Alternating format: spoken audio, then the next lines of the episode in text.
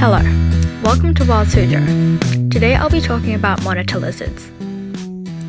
The monitor lizard is a weird but interesting animal. It's a surprisingly adaptable creature and has found its ways to survive in the wild. In the wild, monitor lizards are carnivores, so they eat eggs of other animals, small reptiles, fish, birds, and small mammals.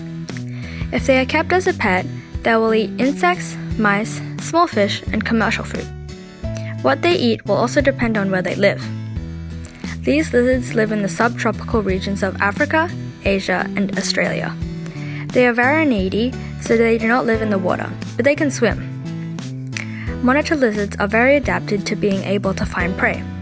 Along with being good swimmers, they can also run fast and have scaly hard skin that can withstand the harsh habitat.